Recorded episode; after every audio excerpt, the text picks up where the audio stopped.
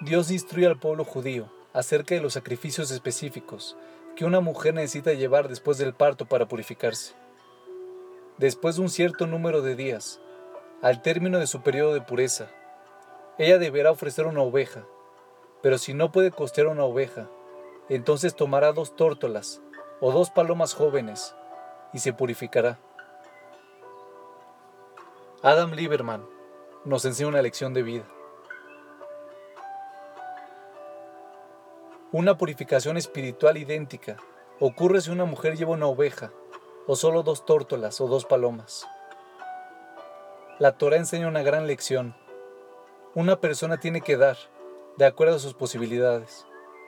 Cuando lo hace de esta manera, el proceso de purificación es exactamente el mismo.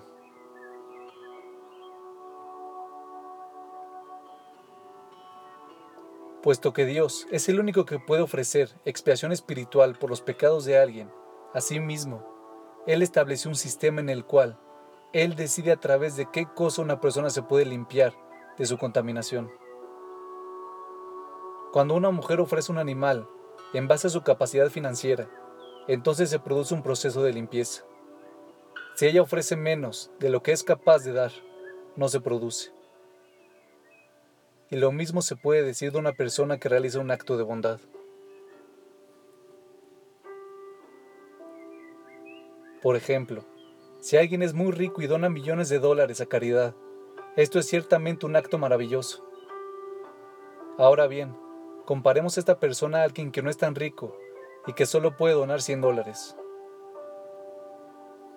Así como la limpieza espiritual, ocurre independientemente de si alguien trae una oveja o una paloma.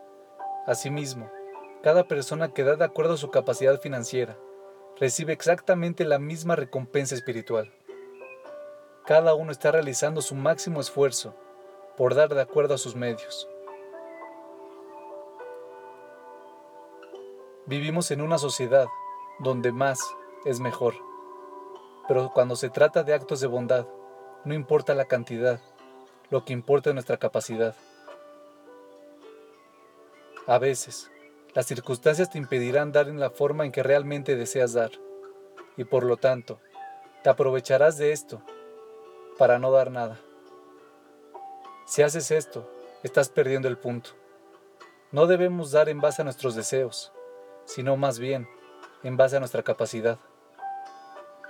Y cuando honestamente das en base a tu capacidad, tu recompensa espiritual es igual a todos los que también dieron en base a su capacidad. Así que en lugar de estar decepcionado, la próxima vez que no puedas dar de la manera en que quieres, entiende que Dios solo quiere que des en base a tu capacidad. Y cuando reconozcas y vivas esta verdad, entonces siempre serás capaz de dar con una actitud de mil millones de dólares.